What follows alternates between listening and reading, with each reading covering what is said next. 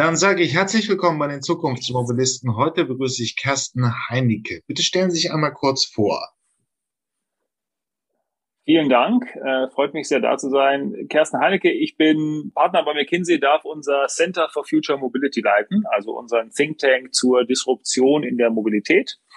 Darf mit Klienten arbeiten aus verschiedensten Branchen, aus der Automobilindustrie, aus anderen traditionellen Industrien wie der Versicherungsbranche, der Telekommunikationsindustrie oder auch Öl und Gas und äh, darf auch einen gewissen Teil meiner Zeit verbringen mit den sogenannten Disruptoren, also all den verschiedenen Startups und Scale-ups, dessen Produkte, deren Produkte man immer auf den Straßen oder vor allem auch auf dem Smartphone findet und eben auch mit den Investoren, die in diese Companies investiert haben.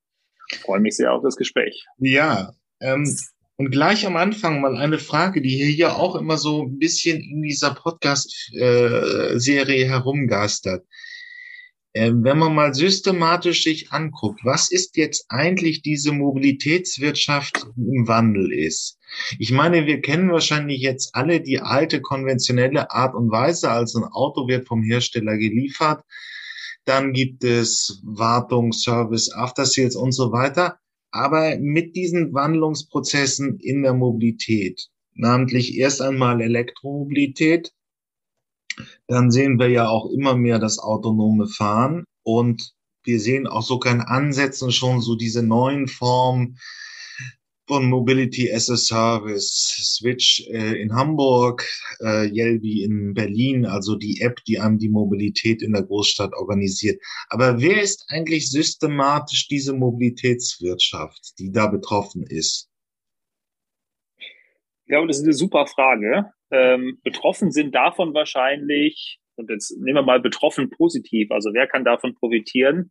Wahrscheinlich die verschiedensten Stakeholder. Also wir haben, glaube ich, einige genannt. Ähm, letzten Endes ist aber der, der Nutzer oder der Bürger der Städte wahrscheinlich derjenige oder diejenige, der am meisten davon profitieren wird. Also aus meiner Sicht ähm, wird Mobilität eben weg von dem, ich äh, muss von A nach B reisen, ich äh, schnappe mir also meinen Autoschlüssel und steige in mein Auto, sich verändern zu, ich möchte von A nach B reisen und vielleicht auch von A nach B nach C reisen. Ich mache mein Smartphone auf, habe eine App und diese App sagt mir, was für den Zeitpunkt, das, was ich dabei habe, das Ziel, vielleicht auch äh, natürlich auch das Budget und äh, meinen gewünschten CO2-Footprint, die dann optimale Lösung ist. Und in einer perfekten Welt hätte ich irgendwann sogar nicht nur diese App, die mir das informatorisch gibt und mir vielleicht auch das Ticket gibt, sondern ich hätte sogar auch eine, eine Art Flatrate, eine Art Abo-Modell, wo ich im Monat x, wahrscheinlich eher x 100 Euro bezahle, um dann eben all dies abzudecken. Und jetzt, um es einmal zurückzuführen, wer ist davon betroffen? Betroffen davon sind mit Sicherheit einmal die ÖPNV-Anbieter, betroffen davon sind all die Mobilitätsanbieter, die einzelne Services darin anbieten. Das kann ein Carsharing-Anbieter sein, ein E-Scooter-Anbieter, ein Bike-Sharing-Anbieter sein. Betroffen sind aber mit Sicherheit auch die Hersteller all dieser Fahrzeuge. Also es könnten dann die Pkw-Hersteller sein, damit natürlich auch die Zulieferer, aber im Zweifel auch die Hersteller von Fahrrädern oder anderen Mobilitätsfahrzeugen. Und natürlich im Endeffekt auch die Städte, die sicherstellen müssen, dass all diese neue Mobilität im Gesamtkontext gemanagt werden kann und dass der Verkehr weiterhin funktioniert und fließt und im Zweifel auch die Emissionen so gering gehalten werden wie möglich. Okay, Sie haben es jetzt so ein bisschen ja verengt auf das Thema Großstädte. Das finde ich auch legitim. Wir haben jetzt hier die verschiedenen Veränderungen gesehen.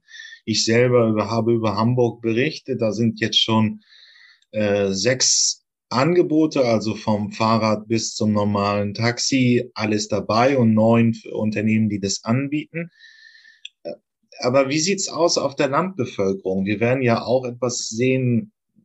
LKWs müssen sich auch ändern. Wir haben da schon die ersten Wasserstoffkonzepte, die jetzt, ähm, sagen wir mal, in der Unternehmen, ja, serienreif ist es noch nicht, aber es geht so langsam in die Richtung. Wenn man also Mobilität außerhalb der Städte sieht, wer ist, wäre denn da noch eine Branche, die interessant ist? Also ich, ich bin bei Ihnen. Die, die Mobilität wird sich in den Städten deutlich schneller verändern, als das auf dem Land der Fall ist. Ich komme aus einem äh, 6000 Seelendorf in der Nähe von Paderborn. Da ist, als ich zur Schule gegangen bin, vor ja, inzwischen 25 Jahren oder 20 Jahren, der Bus einmal die Woche abgefahren, äh, sorry, nicht einmal die Woche, Entschuldigung, einmal die Stunde abgefahren. Äh, der fährt heute noch einmal die Stunde ab und ich schätze mal, der wird dort auch in äh, 15 Jahren, in 20 Jahren, 30 Jahren noch einmal die Stunde abfahren. Es sei denn, es gibt da komplett neue Konzepte. Also es wird sich in der Stadt deutlich schneller verändern. Ich glaube, auf dem Land ähm, kommt mit Sicherheit auch der wiederum der lokale öffentliche Nahverkehrsanbieter dazu. Da würde ich aber auch den lokalen Gemeinden jeweils eine große Rolle äh, zusprechen. Und es gibt mit Sicherheit auch privatwirtschaftliche Unternehmen, die sich sehr stark auf diesen ländlichen Raum fokussieren. Also zum Beispiel ist ja die Frage, ob eine Art Rufbus oder wenn wir irgendwann über das autonome Fahren sprechen, ein autonomer Minibus nicht auch äh, für die Landbevölkerung die Mobilität signifikant verbessern könnte, weil eben ein, auch, auch Gegenden mit diesem Bus bedient werden könnten, wo es sich vielleicht nicht lohnt, einen großen Bus zu betreiben oder einen großen Bus zu betreiben, einen, selbst auch einen kleinen Bus zu betreiben, der mit Fahrer unterwegs ist. Und dann hatten Sie ja das Thema Gütertransport, LKWs angesprochen, also gerade auch der Transport zwischen Städten oder zwischen den Regionen. Hier wird sich, denke ich, auch einiges verändern, vor allem in Bezug auf äh, den, den, äh, den Antrieb. Also wir haben schon Wasserstoff angesprochen. Ich glaube, das ist ein großes Thema, gerade bei den schweren Lastwagen. Elektrifizierung natürlich auch ein großes Thema, vor allem im äh, mittelschweren und im leichten Nutzfahrzeugsbereich. Aber ich denke, auch hier werden sich die Servicekonzepte ändern, dass im Zweifel der äh, Lkw nicht mehr von der Logistikindustrie gekauft wird, sondern vielleicht eher äh, in so einer Art As-a-Service-Modell betrieben und benutzt wird, um einfach ähm, die, die Betriebsmodelle zu verändern und auch die Kostenpositionen zu verändern. Dass man praktisch, das wäre ja auch nochmal etwas Neues hier, dass man so langsam Geschäftsmodelle strickt, wo diese neue Technologie noch praktisch in Herstellerhand bleibt und dann nur zur Nutzung eben überlassen wird gegen eine Gebühr. Ähm, weil man diese alte etabliert, äh, weil man diese neue innovative Technik noch nicht so gerne in etwas weniger kompetente Hände bei den, Not bei den Betreibern überlassen möchte? Ja, ich, ich weiß gar nicht, ob es so sehr um die weniger kompetenten Hände geht, sondern ich glaube auch andersrum betrachtet. Ich bin jetzt, wenn ich jetzt eine mal, mittelgroße Flotte bin, die vielleicht 10, 15 äh, LKWs hat, weiß ich ja auch gar nicht, ob ich mir das in Anführungsstrichen Technologierisiko eines Wasserstoff-LKWs oder eines Elektro-LKWs direkt anziehen möchte.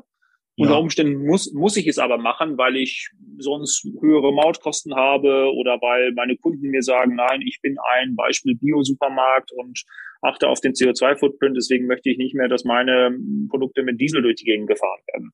Und deswegen ist es, glaube ich, ein, ist es, glaube ich, im Interesse beider Seiten, also einmal Technologierisiko aus Kundensicht, aber natürlich ist der Betrieb einer äh, elektronischen oder elektrisch angetriebenen Flotte, einer Wasserstoffflotte zumindest mal in den ersten paar Jahren deutlich, deutlich komplexer als eines Diesels, mhm. weil es einfach was anderes ist. Ja, nicht, weil die Technologie per se komplexer ist als ein Diesel, aber weil es anders ist. Und ich glaube, so eine Veränderung hat gerade die Logistikindustrie jetzt noch nicht so dramatisch häufig äh, äh mitgemacht, so Geschäftsmodelle nochmal zu überdenken. Okay, ähm, ja, wenn dann, wir haben so ein bisschen die Bestandsaufnahme gemacht, was für neue, ähm, wie sich die Mobilitätswirtschaft so ändert. Wird jetzt im Prinzip viel passieren. Elektromobilität, ist es bei Ihnen in der Beratung an sich noch ein großes Thema? Also bei den, bis auf Fiat Chrysler ist es eigentlich bei allen großen Herstellern ein Doing. Ähm, selbst in der Corona-Lage, wir nehmen übrigens dieses Interview am 3.11.2021 auf, sind die Marktanteile massiv gestiegen. Ähm, da ist eigentlich nicht mehr viel. Oder was, wo sind da noch Beratungsthemen, wenn es um das Thema wie man den, äh, wie man das Elektroauto an den, äh, an den Kunden bringt als Thema ist, ist es dann noch da? Ich glaube, es gibt da noch zahlreiche Themen. Ähm, angefangen von, ja, es gibt jetzt die ersten Fahrzeuge, die Penetration steigt, aber wie schnell geht dieser Wandel jetzt wirklich? Also Beispiel, äh, gibt es innerhalb von fünf Jahren keine Verbrenner mehr oder kaum noch Verbrenner innerhalb von zehn Jahren? Was ist, wenn ich ein Automobilhersteller bin und ein globales Portfolio habe? Dann ist Europa mit Sicherheit deutlich schneller als zum Beispiel Südamerika oder vielleicht auch Afrika.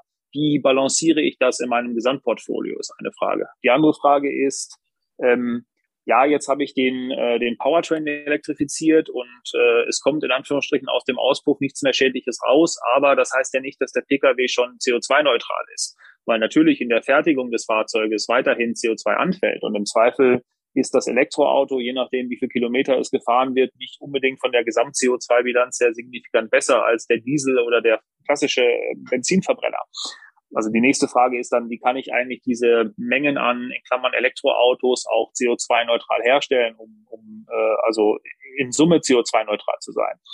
Äh, wir haben eben über Flotten gesprochen. Gerade im Logistikbereich stellt sich die gesamte Frage, wie kann ich eigentlich meine Depots umstellen, wenn ich in Zukunft nicht mehr Diesel-LKWs oder Vans habe und diese laden muss? Wie ähm, äh, implementiere ich das Ganze auch aus einer äh, Ladenetzperspektive oder aus einer Stromnetzperspektive und stelle sicher, dass nicht auf einmal die entweder die, die Stromnetze in Probleme kommen oder aber, dass die Stromrechnung durch die Decke geht, weil ich ständig zu Zeiten laden muss, wo der Strom besonders teuer ist. Also ich glaube, da gibt es reichlich Themen noch, die ähm, äh, die, die Industrie zu bewältigen hat und wo es mit Sicherheit auch Beratungsbedarf gibt, aber zumindest mal reichlich Themen, wo es ähm, äh, Handlungsbedarf gibt. Und ich bin schon bei Ihnen, das Thema Elektrifizierung ist jetzt eher eine Durchführungssache, aber es ist, glaube ich, eine Durchführungssache, die wird uns noch eher die nächsten 15 als die nächsten 10 Jahre beschäftigen.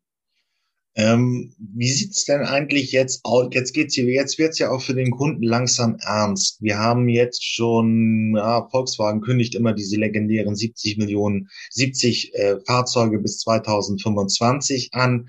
Das Angebot ist eigentlich bis auf große Kombis jetzt überall da. In jeder Fahrzeugklasse gibt es ein Elektroauto.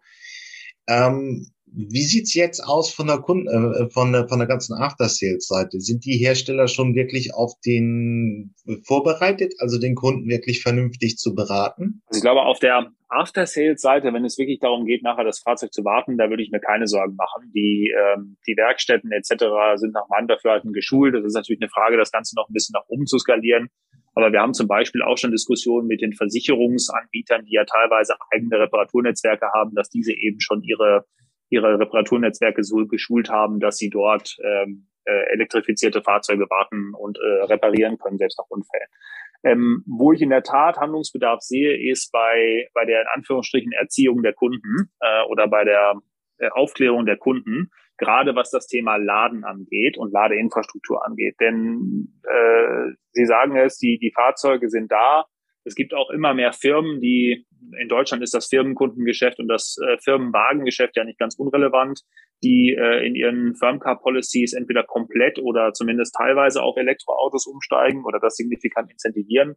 Aber äh, die Ladeinfrastruktur ist halt eben noch nicht wirklich da. Und ich glaube, den, den Kunden die Angst vor dieser Ladeinfrastruktur, vor diesem Mangel zu nehmen, ist einmal ein Thema, aber auch den Kunden dabei zu begleiten, wie man eben äh, die Elektrifizierung auch zu Hause umsetzt und die Lademöglichkeit zu Hause realisiert. Oder eben wiederum, jetzt bin ich wieder bei den Flottenkunden, den Flottenkunden dabei zu helfen, die Elektrifizierung zumindest mal so am Standort zu machen, dass der Dienstwagennutzer, der mit dem Fahrzeug regelmäßig zum Standort kommt, das Fahrzeug zumindest dort laden kann. Also ich glaube, da gibt es durchaus noch Handlungsbedarf und da sind wahrscheinlich auch äh, die Hersteller gefordert.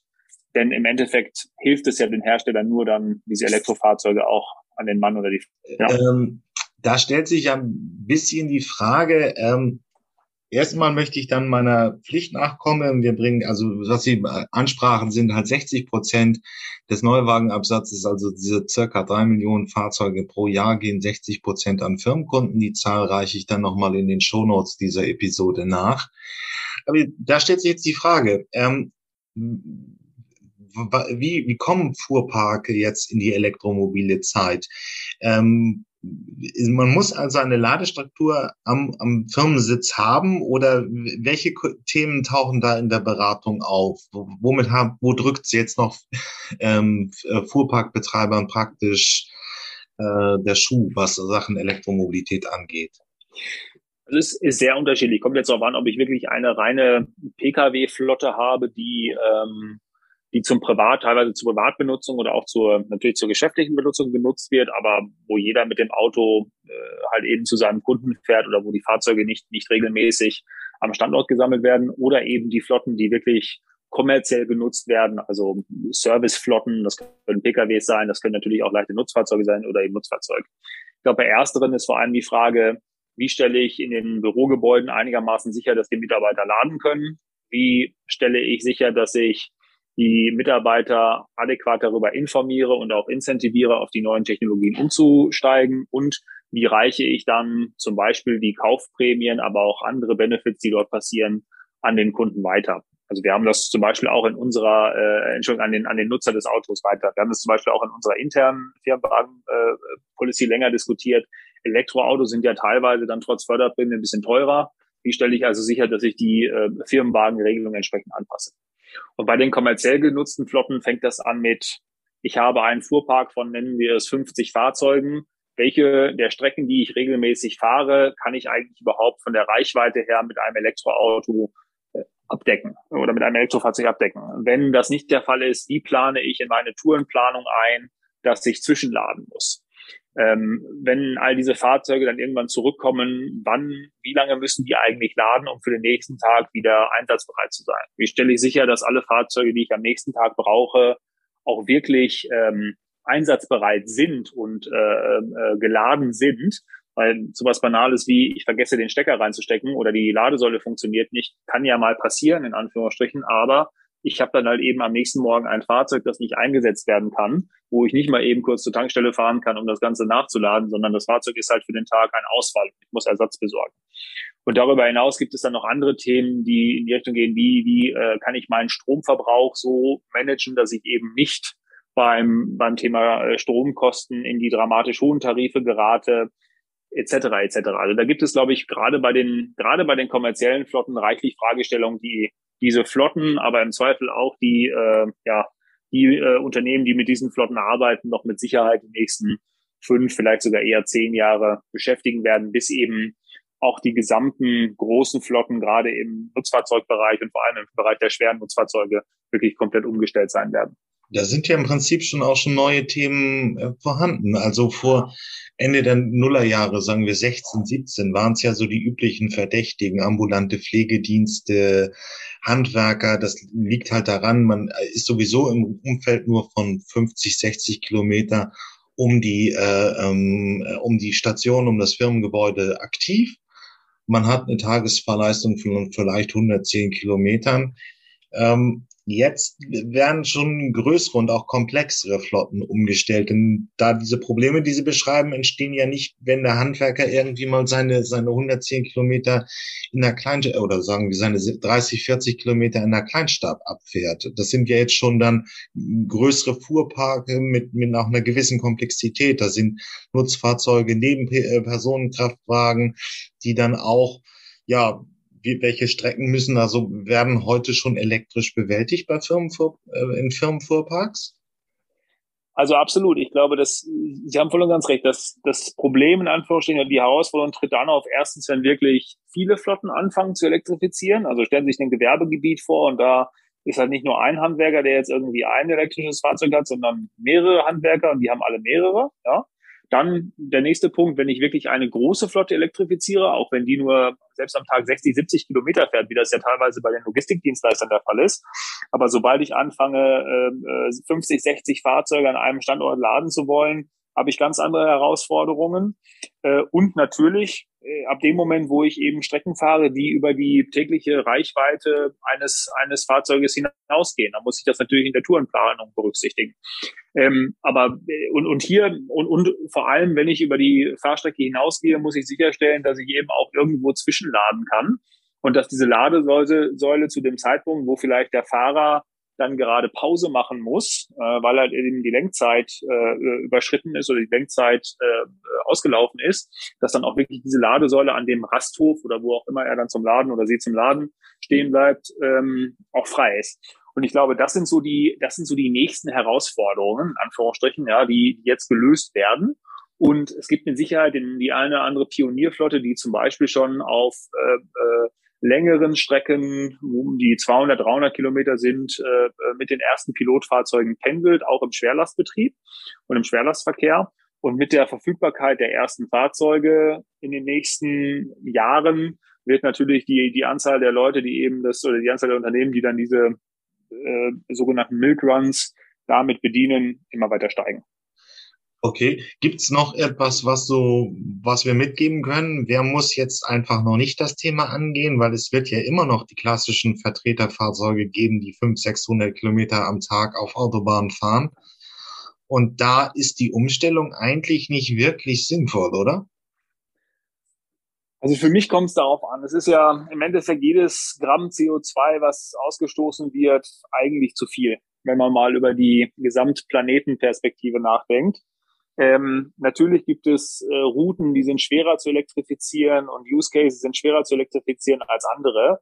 Nach meinem Dafürhalten sollten all die, die es in irgendeiner Form können, weil ähm, ja, weil sie halt eben die finanziellen Möglichkeiten haben, jetzt innerhalb der nächsten 12, 18 Monate elektrifizieren und ich bin mir sicher, dass es auch passieren wird. Und ich bin mir sicher, dass es auch da das eine oder andere Vertreterfahrzeug äh, in Anführungsstrichen erwischen wird. Denn auch der Vertreter fährt ja in der Regel nicht 700 Kilometer in einem Stück und völlig ohne Pause. Und ähm, das, das Aufladen eines Fahrzeuges mit den Schnellladesystemen ist ja durchaus nicht, äh, also ist durchaus nicht wesentlich länger als der Tankstopp. Also wenn ich überlege, an der Tankstelle vorfahren, im Zweifel noch warten, Volltank, ich glaube, auch bei einem vollgepackten Vertretertag machen die zehn Minuten, die man dann mehr braucht, um vielleicht das Fahrzeug noch zu laden, nicht so wahnsinnig viel aus.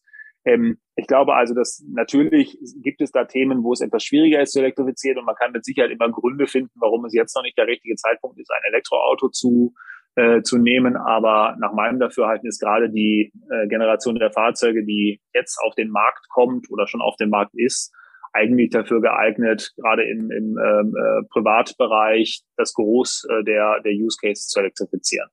Und dann kommt ja immer wieder das Standardargument, äh, ja, aber ich kann dann mit meinem Auto nach, nicht nach Italien fahren zum Beispiel. Das stimmt auch, man kann nicht in einem Rutsch nach Italien fahren, aber das kann man Benziner auch nicht. Und ähm, in der Regel fährt man ja auch nicht unbedingt jede Woche nach Italien. Da gibt es mit sicher Leute, die das machen, die sollen dann gerne ihren äh, Verbrenner behalten. Aber ich glaube, für die, wenn man mal ganz ehrlich sein privates Fahrverhalten reflektiert, dann gibt es sehr, sehr wenige Strecken, wo man wirklich mit dem Elektroauto nicht hinkommt.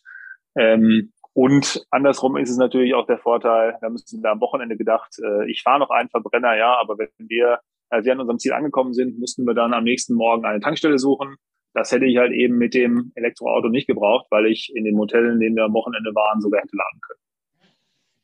Übrigens, ich pack noch eine kleine ähm, äh, Bericht vom Spiegel in die Shownotes. Da ist jemand mit dem Tesla sogar nach Kroatien gefahren. Das geht auch.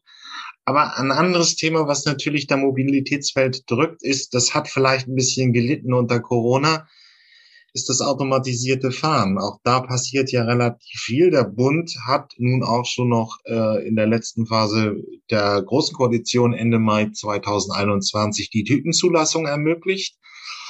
Das heißt, ich könnte mir jetzt Stufe 3 plus 4 ein automatisiertes Fahrzeug besorgen, einmal zulassen und dann sagen wir mal, den Transport ähm, in einem gewissen Bereich abdecken. Das wäre jetzt so konkret hier in der Innovationsszene der Mobilität wartet man darauf, bis einer anfängt, sagen wir mal, so einen klassischen Pendelverkehr zwischen dem Flughafen und der Innenstadt in Frankfurt oder Hafen und in äh, Bahnhof in Hamburg äh, mit automatisierten LKWs zu bestücken. Ist ein einfaches Tourenprofil, äh, sehr, sehr starke Wiederholung dieser der Verkehrswege.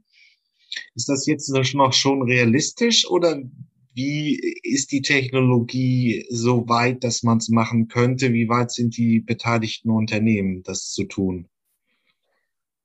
Ich glaube, der erste Use Case, der beim automatisierten Fahren kommen wird, das wird eine Level 3, Level 3 Plus Technologie sein, ist äh, das Thema, ich automatisiere den individuellen Pendelweg, zumindest teilweise.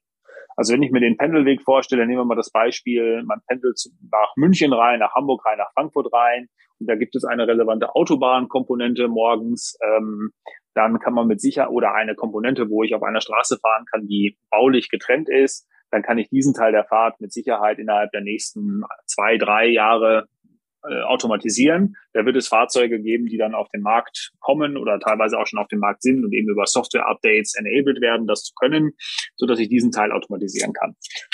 Und dann ähm, habe ich mit Sicherheit schon mal einen, einen ersten relevanten Use Case, weil jeder, der morgens länger pendelt, ist natürlich mit Covid ein bisschen weniger relevant geworden, aber wenn ich, wenn ich mir vorstelle, dass man 45 Minuten, eine Stunde morgens Pendelfahrt hat und man würde davon selbst nur die Hälfte automatisieren, und man könnte in der Zeit was anderes machen, egal ob das jetzt äh, äh, E-Mails lesen und beantworten ist oder äh, Film auf Netflix schauen oder einen Podcast mit voller Aufmerksamkeit hören, weil man sich nicht auf den Verkehr konzentrieren muss.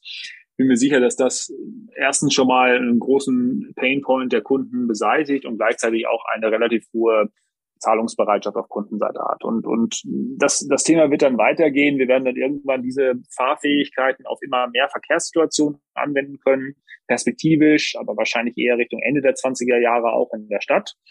Und dann wird nach unserem Dafürhalten und, und wenn wir mit Experten reden äh, im Markt, auch das Thema ähm, Robotaxi oder Roboshuttle, also auf vorgegebenen Strecken oder in vorgegebenen Gebieten als Mobilitätsservice kommen, aber auch sicherlich etwas, was wir eher Richtung zweite Hälfte der 2020er Jahre sehen, zumindest über den Pilotbetrieb hinaus.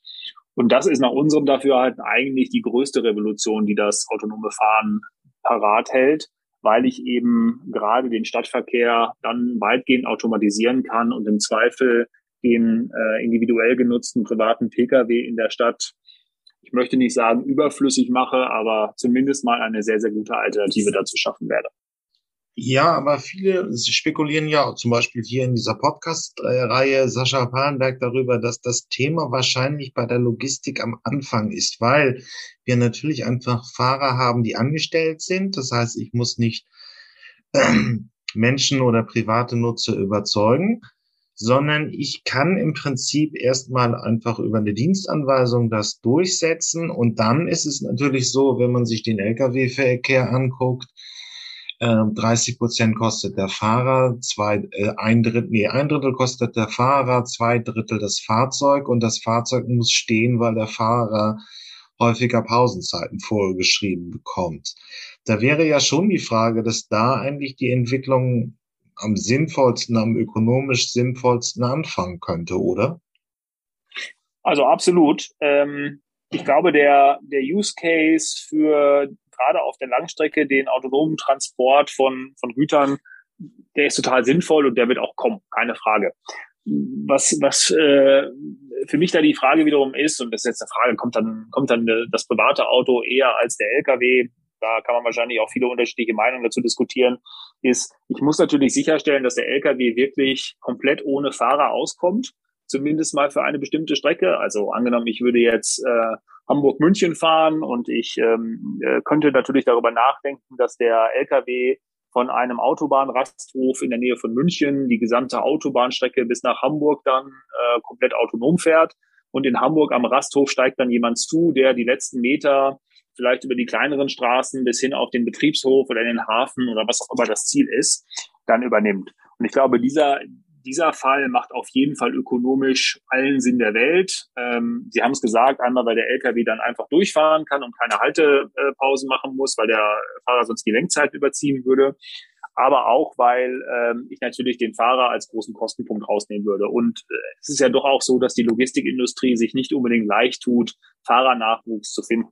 Also ich glaube, das, das würde mehrere Probleme lösen. Nur was ich halt eben sicherstellen muss auf dieser Strecke, sagen wir mal das Beispiel Hamburg, Frank äh, äh, Hamburg München oder München Hamburg, dass sämtliche Verkehrssituationen, die dieser LKW zu bewältigen hat, theoretisch dann auch wirklich vom System ähm, genutzt werden können, äh, gemeistert werden können. Weil in dem Moment, wo der LKW zum Beispiel die engen Baustellen auf der A7 in der Nähe von Göttingen nicht mehr bewerkstelligen kann, gibt es natürlich schon ein Problem in diesem Use Case oder wenn auf einmal das Wetter schlecht ist, etc. Damit möchte ich gar nicht sagen, dass das Thema Logistik und Autonomie in der Logistik spät kommt oder unrealistisch ist. Ganz im Gegenteil. Ich bin ein großer Fan von überzeugender Technologie. Ähm, ich glaube nur, dass es dort eine gewisse Parallelität mit der Entwicklung des äh, oder zur Entwicklung des autonomen Fahren im Privat-Pkw zumindest mal auf der Ebene Autobahnverkehr und äh, Verkehr im Stau oder Fahren im Stau äh haben wird. Okay. Ja, aber was, was sind denn jetzt so ungefähr die Themen in dieser, äh, in diesem Feld, mit denen Sie konfrontiert werden? Brauchen wir neue Geschäftsmodelle? Es ist ja jetzt so ein bisschen die Frage, wer macht das? Wer bereitet, wer bietet jetzt im Prinzip, wer ist dieser Betreiber von automatisierten Fahrdienstleistungen? Ist es der Hersteller? Ist es der dritte? Ist es ein Verkehrsunternehmen, das einfach die Fahrzeuge kauft und anbietet, so wie sie es bislang mit Bussen gemacht hat? Also ähm, entstehen da neue Geschäftsmodelle in diesem Feld oder wer hat da Beratungsbedarf?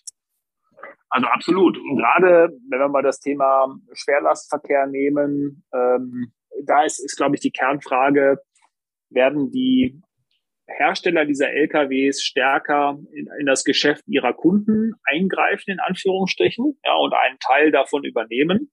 Zum Beispiel die Planung, wann ein Fahrzeug wo eingesetzt werden muss, aber auch die Überwachung, dass das Fahrzeug wirklich das tut, was es tun sollte. Ähm, oder trauen sich teilweise die Betriebe, und das wird vor allem, denke ich, bei den großen Flotten der Fall sein, das selber zu. Oder aber gibt es dazwischen noch einen, einen Intermediär, das könnten zum Beispiel Unternehmen sein, die heute schon Telematikdienstleistungen anbieten, Flottenmanagement anbieten etc., die in diese neuen Geschäftsmodelle reinwachsen. Und äh, wie so oft bei ganz neuen Technologien ist die Antwort wahrscheinlich ähm, äh, all of the above. Ja, also ich würde davon ausgehen, dass ähm, es sowohl äh, Traktoren äh, oder äh, Truck, also Lkw-Hersteller geben wird, die in diesem Geschäftsbereich vordringen wollen werden. Es wird mit Sicherheit Flotten geben, die das selber abdecken können wollen oder auch sogar abdecken können. Und dann wird es mit Sicherheit auch diese komplett neuen Unternehmen oder die eben die, die Telematikanbieter geben, die sich in dieses Geschäftsmodell reinentwickeln. Und der zu vergebende Value Pool ist, ist auf jeden Fall massiv, denn ich rede über Millionen, Milliarden von gefahrenen Kilometern. Das ist mit Sicherheit eine Dienstleistung, die man auch sehr gut pro Kilometer abrechnen kann, statt äh, pauschal pro Monat oder pro Jahr oder pro Fahrzeug eben, sodass das äh, ein sehr, sehr lukratives Geschäftsmodell sein kann. Und äh, wir haben ja eben darüber gesprochen, dass der Fahrer eben einen großen Anteil ausmacht an den, an den Kosten.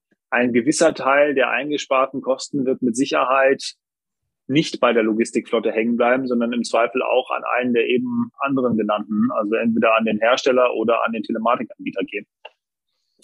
Okay, also an Milliarden Marktwert verteilt. Wo wir gerade beim Thema Verteilen sind. Ähm, Sie haben ja am Anfang gesagt, dass Sie sich auch mit den Disruptoren, also im Prinzip sind Startups, beschäftigen, die sich in diesem Feld bewegen. Welche spannenden Themen gibt's denn jetzt so in der Gegenwart? Die Finanzierungslage war wohl in der Corona-Zeit ein bisschen schwierig. Da habe ich zwar aber auch widersprechende Meinungen hier in der Podcast-Reihe gehört. Aber es war ja nur eine große Pandemie mit großen wirtschaftlichen Einbrüchen. Welche Themen sind jetzt momentan sehr spektakulär? In der äh, eine, eine sehr breite Frage. Ich, ich fange mal an und ich bin mir sicher, ich werde nicht alle spannenden Themen auflisten können.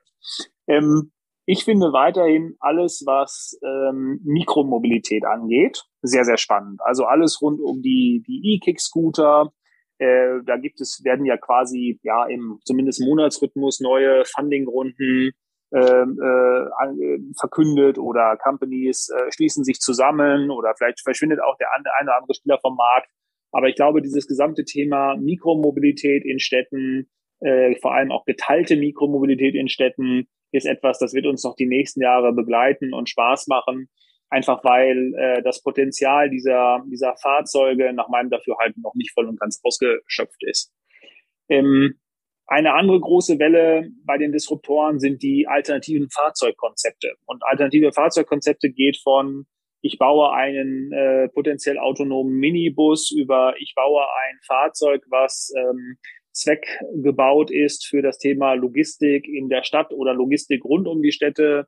Ähm, ich baue vielleicht auch ein Fahrzeug, das irgendwo zwischen dem Fahrrad und dem Auto ist, also eine Art äh, Mini-Auto, Minicar, Microcar.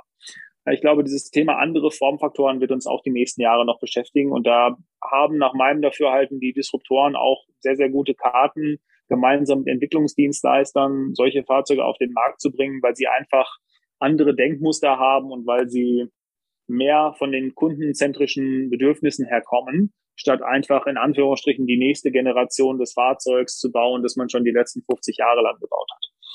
Ähm, dann haben wir natürlich das ganze Thema Technologie, super breites Feld. Das fängt an mit Sensorentechnologie fürs autonome Fahren.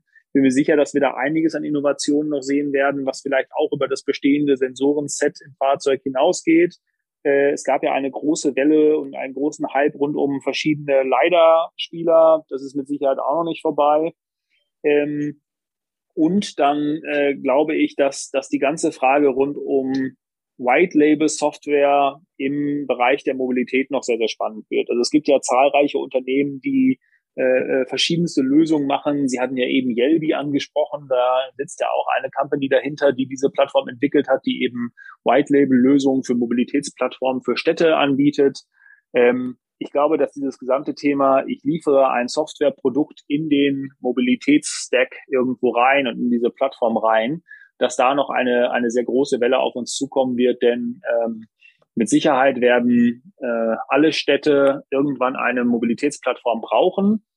Das werden die Städte mit Sicherheit oder hoffentlich nicht selber versuchen, aus Steuergeldern zu entwickeln. Ja. Und äh, das werden die Städte zumindest mal in Europa in großen Teilen auch nicht unbedingt den bereits existierenden Disruptoren anvertrauen, einfach aus äh, politischer Akzeptanz oder vielleicht auch aus anderen Gründen. Und deswegen wird, glaube ich, auch dieses Thema White Label Software im Mobilitätsbereich ein sehr, sehr spannendes werden. Ja. Und jetzt habe ich mit Sicherheit noch fünf andere vergessen. Äh, okay, es ist viel in Bewegung, aber das sind ja auch Themen, die wir hier schon gehabt haben. Äh, sei übrigens das Interview mit Antis Tjax empfohlen. Das war auch das Statement dazu praktisch, dass äh, wenigstens Hamburg auf jeden Fall nicht das Uber kopieren will, sondern einen eigenes europäischen Ansatz haben will. Ähm, das ist ein Punkt. Aber, und übrigens auch nochmal Beres Seelbach, diese neuen Fahrzeugtypen, das ist wirklich so ein bisschen die fahrende Europalette, also ein Minibus, der dann auch irgendwann mal automatisiert werden soll. Ähm, das hat es hier auch schon gegeben. Also, es ist vieles in Bewegung. Ja, es ist noch so ein bisschen matschig. Deswegen auch eine keine schöne Frage, aber was würden wir denn in den nächsten zwei, drei Jahren wirklich an Neuerungen so wirklich sehen? Es gibt vieles in Bewegung, neue Fahrzeugkonzepte, neue Software, äh, Geschäftsmodelle müssen mitgebracht werden und so weiter. Aber was ist jetzt wirklich auf der kurzen Sicht das, was wir wahrscheinlich sehen werden in der Mobilität an Veränderungen? Also ich fange mal langsam an. was ist wahrscheinlich? Mit bei dem an. Hm? Ähm, also was wir auf jeden Fall sehen, ist, dass die E-Kennzeichen in, auf den deutschen Straßen und nicht nur auf den deutschen Straßen und vor allem auch nicht nur in Städten, sondern auch auf dem Land, dass die immer relevanter werden. Ja, dass äh, wir wahrscheinlich in zwei, drei Jahren darüber diskutieren, dass wir die E-Kennzeichen wieder abschaffen, weil einfach sie mehr als 50 Prozent oder zumindest mehr als 30 Prozent der Neuzulassungen ausmachen werden. Das wird nach meinem Dafürhalten sehr, sehr schnell gehen. Ähm, und wir werden und, und E-Autos werden eine absolute Normalität im, im Betrieb sein. Ja. Damit einhergehend werden wir uns daran gewöhnen, im positiven Sinne, dass wir immer mehr Parkplätze frei halten für Ladeinfrastruktur und das gerade in, in Vierteln, wo ähm, wenig äh, eigene Parkplätze sind, also wo es wenig Tiefgaragen gibt und wo die Leute in der Regel keinen eigenen Stellplatz haben, dass eben ein, ein signifikanter Anteil der vorhandenen Parkplätze für Elektroautos reserviert sein wird, um dort laden zu können. Also so in, in Frankfurt so Eimsbüttel, äh, schon in Hamburg so Eimsbüttel oder sowas in der Richtung oder in Frankfurt das Westend, da wird sich so einiges ändern. Ähm, wir werden nach meinem Dafürhalten eine große Zunahme oder eine, eine weitere Zunahme an äh, Umwidmung von Straßen in andere, ja, anders, andere Nutzungsformen sehen. Das hat ja angefangen, gerade auch in der Corona-Pandemie mit deutlich mehr Fahrradwegen und Fahrradstraßen. Das wird sich fortsetzen. Also ich glaube, wir werden baulich getrennte Fahrradwege sehen. Wir werden äh, Fahrradwege auf allen großen äh, Ein- und Ausfallstraßen sehen. Das werden nicht die Fahrradwege sein, die so breit sind, dass gerade ein Fahrrad darauf passt, sondern eher die so breit sind wie eine Autospur.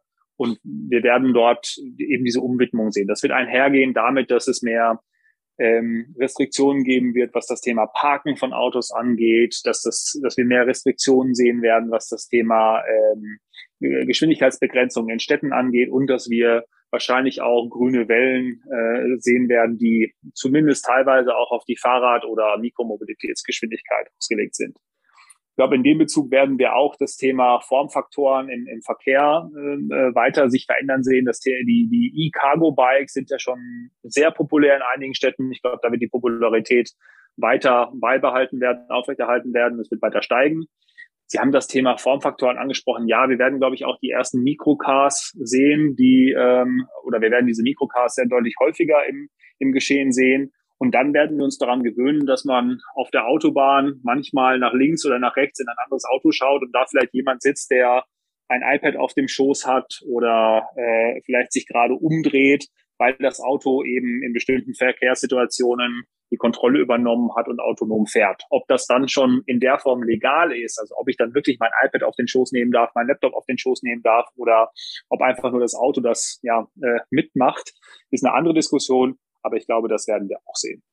Und dann ist meine Hoffnung, dass wir in drei Jahren zumindest mal in, in, im Marketing die ersten wirklich holistischen Mobilitätsangebote sehen, wo ich als Kunde für 400, 500, 600 Euro im Monat etwas abschließen kann und dann wirklich Zugriff auf gesamte Mobilität habe. Also sowohl den öffentlichen Nahverkehr als auch eine Flatrate für den E-Scooter, eine, ein bestimmtes Budget, um Ride-Hailing-Services und Taxen zu nutzen, aber eben auch ein bestimmtes Budget, um Carsharing oder äh, äh, wochenendweise äh, Fahrzeuge zu nutzen, die ich dann in einer Art Rental-Manier für mich habe. Und ich bin mir sicher, dass wir in den, in den nächsten zwei, drei Jahren auch dort die ersten Angebote sehen werden. Das macht dann auch Stadtgeschehen wenig Einfluss, weil es ist eine Kombination der bestehenden Fahrzeuge. Aber aus Kundenperspektive macht es mit Sicherheit einen Unterschied. Ich werde darüber berichten. Vielen Dank, Herr Haneke, für dieses Gespräch. Ich danke Ihnen. Es hat mir sehr viel Spaß gemacht.